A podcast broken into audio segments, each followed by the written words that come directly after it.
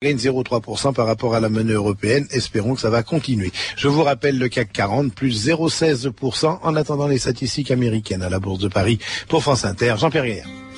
La bourse en temps réel, tous les cours, les indices et les marchés sur votre Minitel 3615 France Inter, rubrique bourse, 35 centimes d'euros la minute ou sur votre téléphone au 0892 68 10 33, 34 centimes d'euros la minute. Et on termine avec les courses à Deauville dans la première, un nom partant le 13, premier le 7, 11, 70, 2, 20, deuxième le 8, 2, 60, troisième le 9, 1, 20, dans la deuxième qui servait de support au quintet plus, un nom partant le 4, il fallait jouer le 16, le 3, le 6, le 12 et le 15. Vous écoutez France Inter, 14h03 minutes. C'est à vous Patrice Gélinet pour 2000 ans d'histoire. Merci Hélène et bonjour à tous. Aujourd'hui, un des plus grands réalisateurs de l'histoire du cinéma, Fritz Lang. Si quelqu'un pouvait connaître tout de notre cœur, de nos désirs, de ce que nous aimons et de ce que nous haïssons, il pourrait dire pourquoi et comment nous avons fait ce que nous avons fait. Fritz Lang.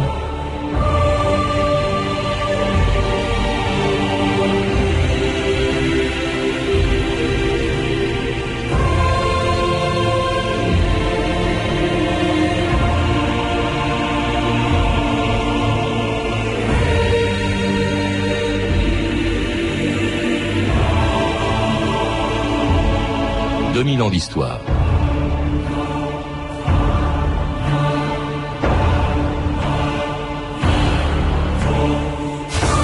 Avec Griffith, Chaplin, Dreyer et von Stroheim, Fritz Lang fait partie de ceux qui ont fait du cinéma un art, c'est-à-dire dans son esprit, le moyen pour un peintre, un écrivain ou un metteur en scène d'observer et de dénoncer toutes les violences et les injustices du monde. Celles que Fritz Lang a vécues pendant la Première Guerre mondiale, le régime de Weimar, la montée du nazisme et la chasse aux sorcières aux États-Unis, et qui ont inspiré ses films les plus célèbres, Le Docteur Mabuse, Métropolis, M le Maudit, Fury et La cinquième victime. Quelques-uns des 50 films de ce cinéaste extraordinaire qui avait commencé à être peintre avant de découvrir à Paris, au début du XXe siècle, sa véritable vocation. Fritz Lang au micro de Roger Régent, le 9 octobre 1965. J'habitais au Montmartre et j'ai essayé de faire la peinture à Montparnasse. C'était 12 et 13 que j'ai vu le premier film ici et que c'était quelque chose qui m'intéressait beaucoup. Et je crois, je le dis souvent, je crois que le film c'est l'art de notre siècle et plus que ça c'est l'art du peuple. C'est Paris qui m'a formé et qui a conduit mes premiers pas de metteur en scène. Michel Simon, bonjour. Bonjour. Vous êtes historien et critique de cinéma et auteur entre autres d'une biographie de Fritz Lang qui vient de sortir chez Gallimard Découverte. Fritz Lang que l'on vient d'entendre dire que c'est à Paris qu'il a découvert sa vocation de metteur en scène, en 1912-1913, et à l'époque il voulait être peintre. Oui, c'est-à-dire qu'en en fait, le, le, père de Fritz Lang lui-même était, était entrepreneur en architecture, euh, donc il a eu une formation artistique, il a fait des études, deux semestres d'architecture. Il a commencé ensuite une, une vie euh, de voyage qui était dans la formation allemande, les Wanderjahre, les années de voyage et d'apprentissage, et il, il dit être allé très loin, même jusqu'en Chine, ça on peut en douter, parce que Fritz Lang a beaucoup inventé, mais en tout cas ce qui est certain, c'est qu'il a été à Paris, il a, il a suivi les cours de Maurice Denis, il était à l'Académie Rançon, euh, il gagnait sa vie en vendant des, affiches ou des dessins plus que je crois que des peintures, mais euh, en tout cas, ce qui est certain, c'est que Paris a été effectivement une année de formation une, une, année, je crois, il a vécu là. Il, a, il est parti de Paris euh, rapidement quand la guerre s'est déclarée, parce que l'allemand évidemment n'était pas aimé dans les rues de Paris. Oui, parce qu'il était, il était citoyen il autrichien. Citoyen autrichien. Il, devait rentrer à Vienne. Voilà, il devait rentrer donc pour faire son, pour faire la guerre.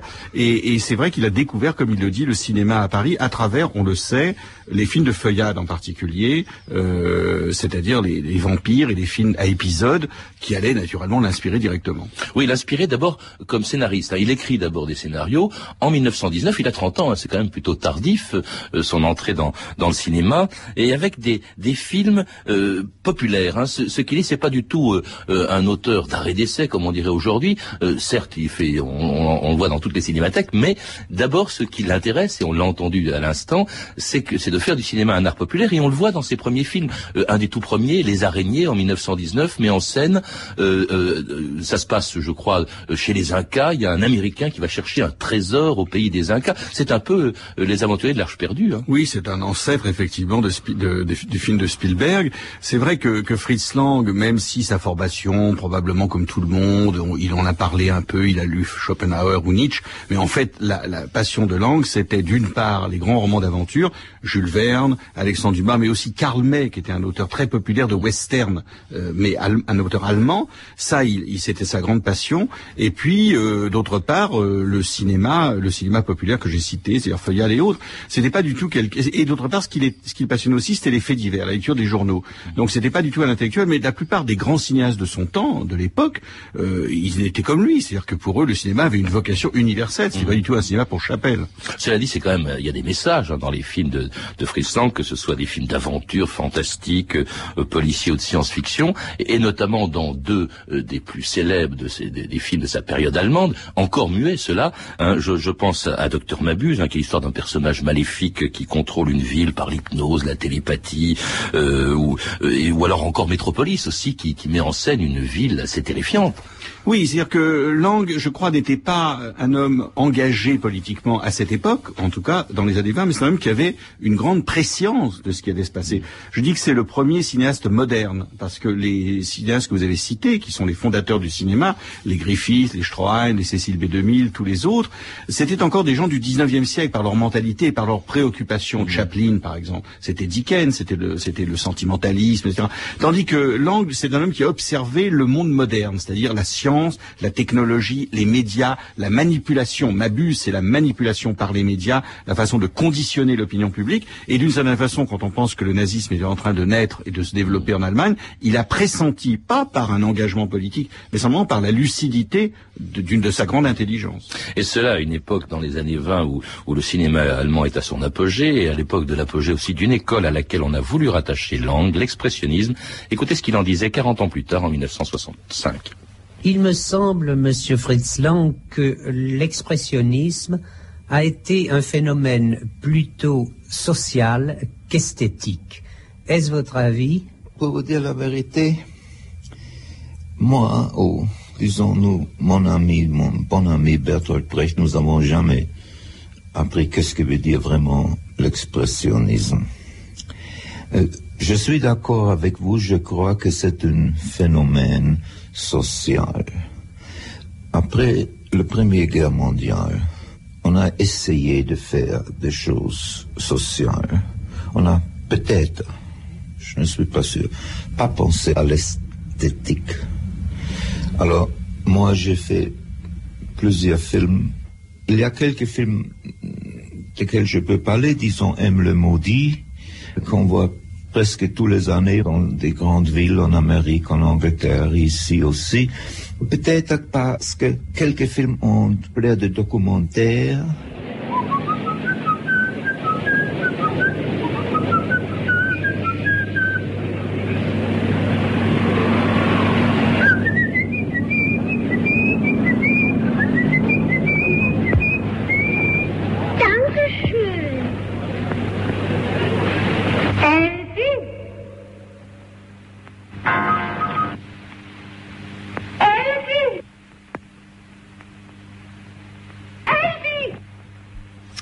Extrait de M. Le maudit, le plus célèbre film de Fritz Lang, son premier film parlant, Michel Simon, et dans lequel on retrouve des thèmes que l'on retrouvait déjà dans ses films muets, qu'on retrouvera dans ses films euh, parlants, euh, c'est-à-dire euh, l'angoisse aussi hein, qu'on entend dans cet extrait de cette femme qui a qui a perdu sa petite fille enlevée par ce personnage joué par Peter Lorre qui est tout seul et qui va être jugé, arrêté, obsédé, obsédé, il a tué la petite fille sans doute Elsie et qui est arrêté par une espèce de tribunal populaire assez terrifiant.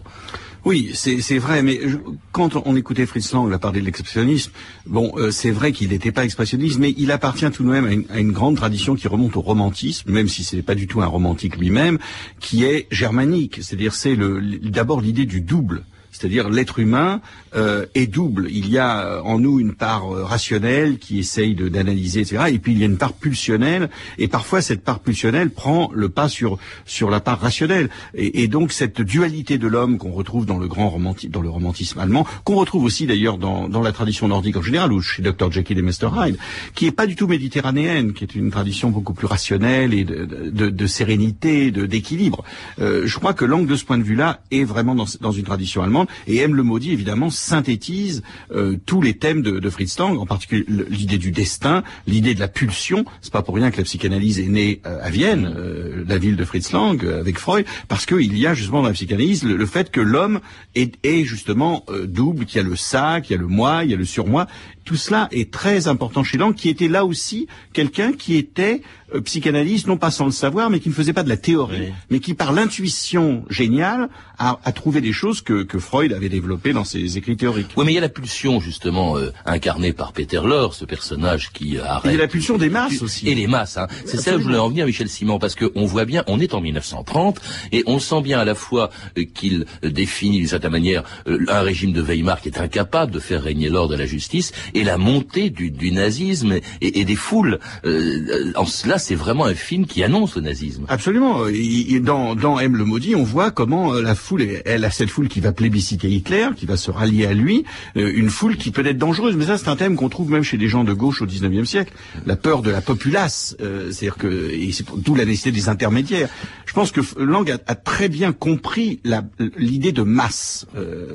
Mais, mais c'est curieux parce que ce film dont on dit qu'il pressent et qu'il dénonce à l'avance le nazisme, ça n'a pas empêché Lang, dit-on, d'avoir été sollicité par Hitler et Goebbels quand ils sont arrivés au pouvoir en 33.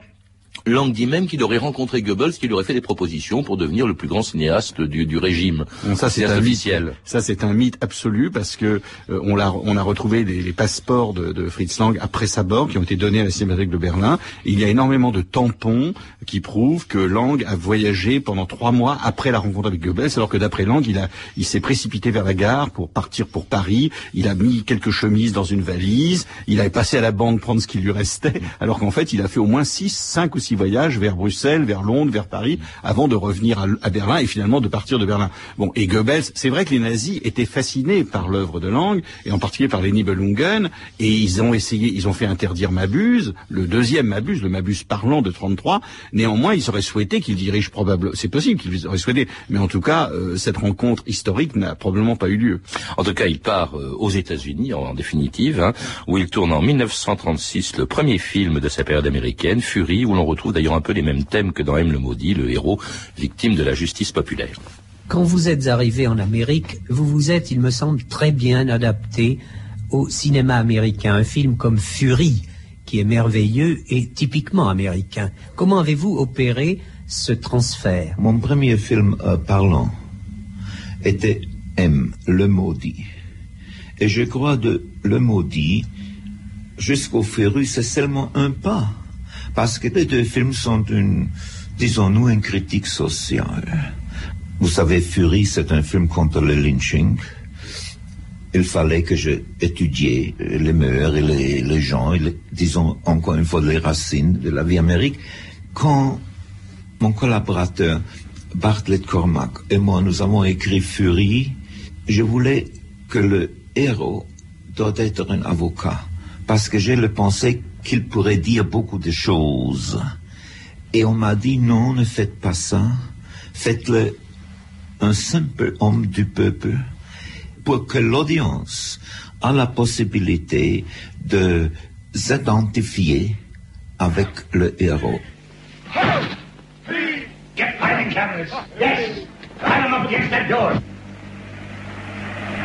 Stop, please stop.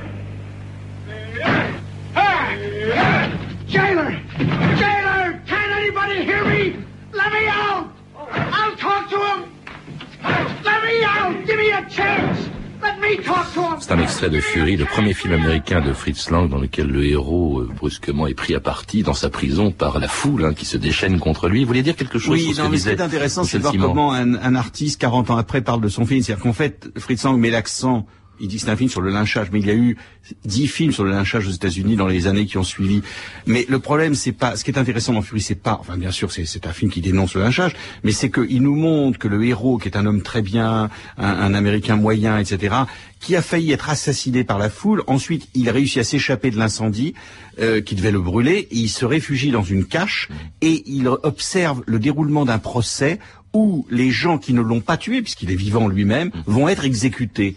Et il ne dit rien. C'est-à-dire qu'il accepte de se voir venger en laissant mourir des innocents. Ça, c'est la dualité de l'homme. Et ce qui est intéressant dans le film, c'est que ce qui est anticonformiste, c'est pas de faire un film sur le lynchage, parce que tout le monde est contre le lynchage, mais c'est de montrer comment un homme bien peut devenir un criminel lui aussi. C'était ça qui était toujours la même chose en fait. Hein, il n'en parle pas, c'est ça qui est formidable. Il y a quand même quelque chose d'assez étonnant. Il arrive aux États-Unis, euh, il fait Fury, mais il a fait d'autres films, par exemple. Euh, bon, il a, il a fait des films anti-nazis, hein, un des plus célèbres euh, étant, je crois, le, sur l'exécution de, de Heydrich. Avec, avec Brecht, ah, les bourreaux meurent aussi. Les bourreaux meurent aussi. Et puis alors, il fait aussi trois westerns, Michel Simon. C'est assez étonnant quand même dans, la, dans le parcours de, de Fritz Lang. Bah, et, oui et non, parce que d'abord c'est l'examen de passage. On devient citoyen américain en faisant un western déjà, parce que c'est même le genre par, par excellence du cinéma américain, mais aussi quand il était gosse, je vous le disais, il aimait les récits de Karl May, les récits de la frontière, etc.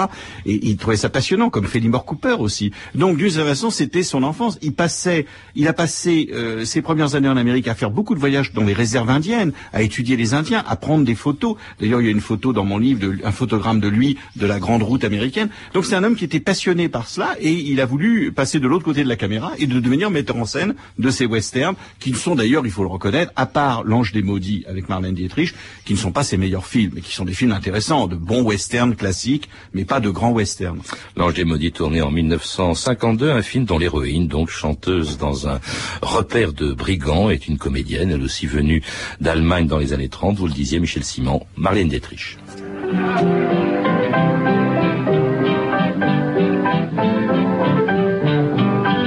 A young man is reckless and ready. A young man is handsome and vain. He's young and intense, but hasn't the sense to come in out of the rain.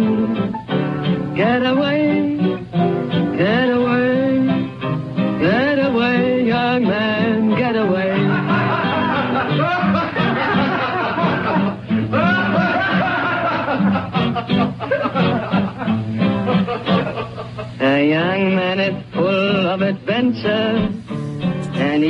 écoutez France Inter, 2000 ans d'histoire, aujourd'hui Fritz Lang. Et Marlène Dietrich, que l'on entend dans Getaway Young Man, euh, tiré du film de Fritz Lang, L'Ange des Maudits. Marlène Dietrich, qui n'était pas seulement une actrice euh, de, de, Fritz Lang, qui était un peu plus... Ses rapports avec les femmes, c'était un séducteur, hein, Michel Simon. C'était un très très grand séducteur. Euh, avec Marlène, ça s'est passé très bien lors de leur première, dans leur liaison en 37 par là, et puis beaucoup moins bien quand elle est devenue comédienne pour Fritz Lang, où elle regrettait toujours Sternberg, elle regrettait de ne pas être l'impératrice rouge ou blonde Vénus. Euh, évidemment, c'est pas du tout le même genre de, de, rôle et de personnalité. Et qui disait, Marlène Dietrich, que Fritz Lang était le réalisateur qu'elle avait le plus détesté. En tout cas, il ne séduisait pas forcément tout le monde, surtout dans les, tournants, dans les tournages. Pardon. La revue de texte Stéphanie Duncan. Oui, Fritz Lang avait une réputation de tyran hein, durant sa période allemande. Déjà, le compositeur Kurt Weill, qui travaillait avec lui, disait Lang vous donne envie de vomir. Alors Lang va parfois prendre des, faire prendre des risques à ses collaborateurs. Par exemple, Fritz Arno Wagner, un des grands chefs opérateurs du cinéma allemand, raconte comment il risqua sa vie sur le tournage du Testament du docteur Mabuse. J'étais assis à côté de Fritz Lang, dit-il, sur un praticable à 10 mètres de hauteur pour filmer une usine de produits chimiques qui explose.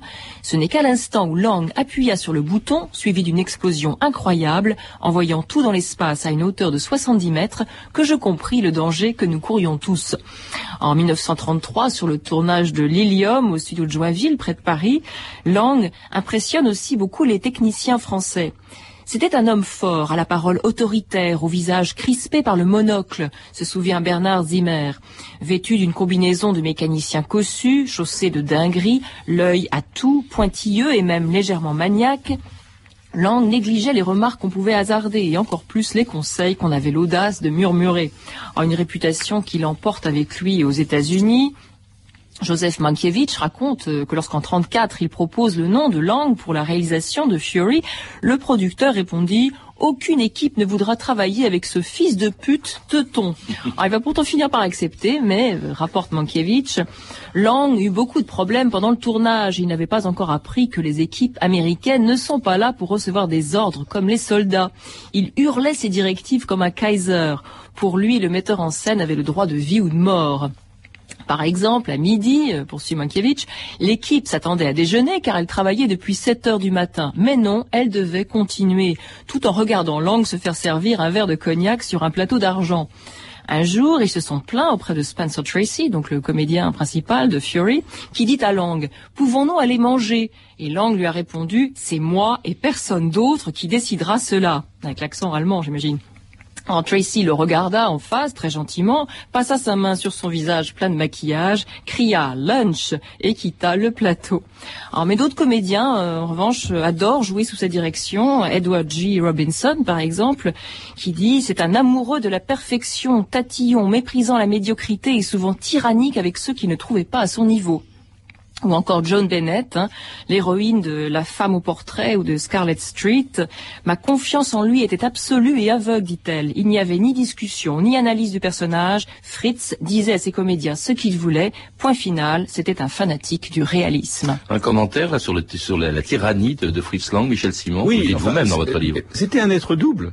Lui aussi. Lui aussi. Et Il, a- il trouvait la, la dualité chez les gens, et il l'avait en lui-même. C'est-à-dire que c'est vrai que c'est un homme qui pouvait être le charme personnifié, et des gens qui l'adoraient, et puis dans d'autres circonstances, il pouvait être terrible, surtout avec l'amateurisme. Crois qu'il ne supportait pas la non-préparation de l'amateurisme. Mais en même temps, je pense aussi qu'un créateur, il est tous ses personnages, et que cet homme, ce, ce génie n'aurait jamais pu comprendre ce que c'était que l'autoritarisme, la volonté de puissance, le désir de contrôle, si lui-même ne l'avait pas exercé, s'il ne le ressentait pas en lui-même.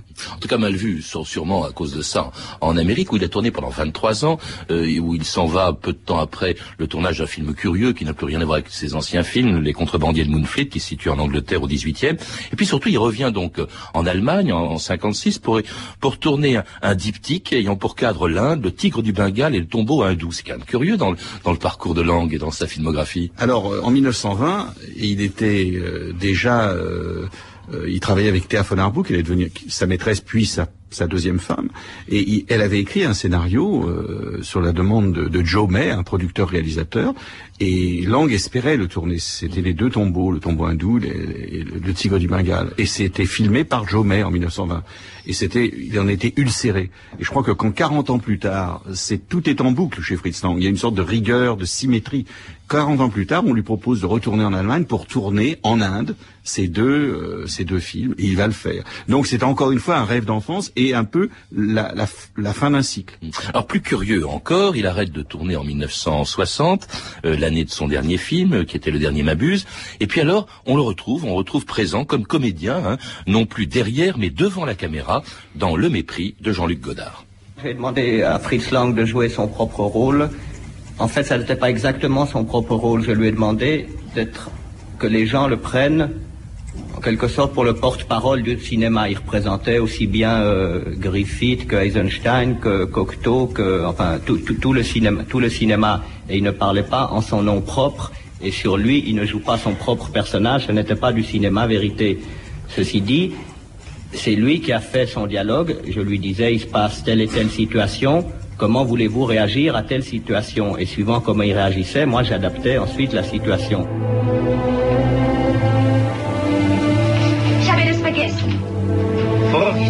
Bleibt aber, so muss der Mann, einsam vor Gott. Es schütze die Einfalt ihn und keiner Waffen braucht's und keiner Listen, solange bis Gottes Fehl irrt. Mais l'homme, quand il le faut, peut demeurer sans peur seul devant Dieu. Sa candeur le protège. Et il n'a besoin ni d'armes, ni de ruses, jusqu'à l'heure où l'absence de Dieu vient à son aide. Très bien, C'est de Hölderlin, n'est-ce pas, Mr. Lang? Oui.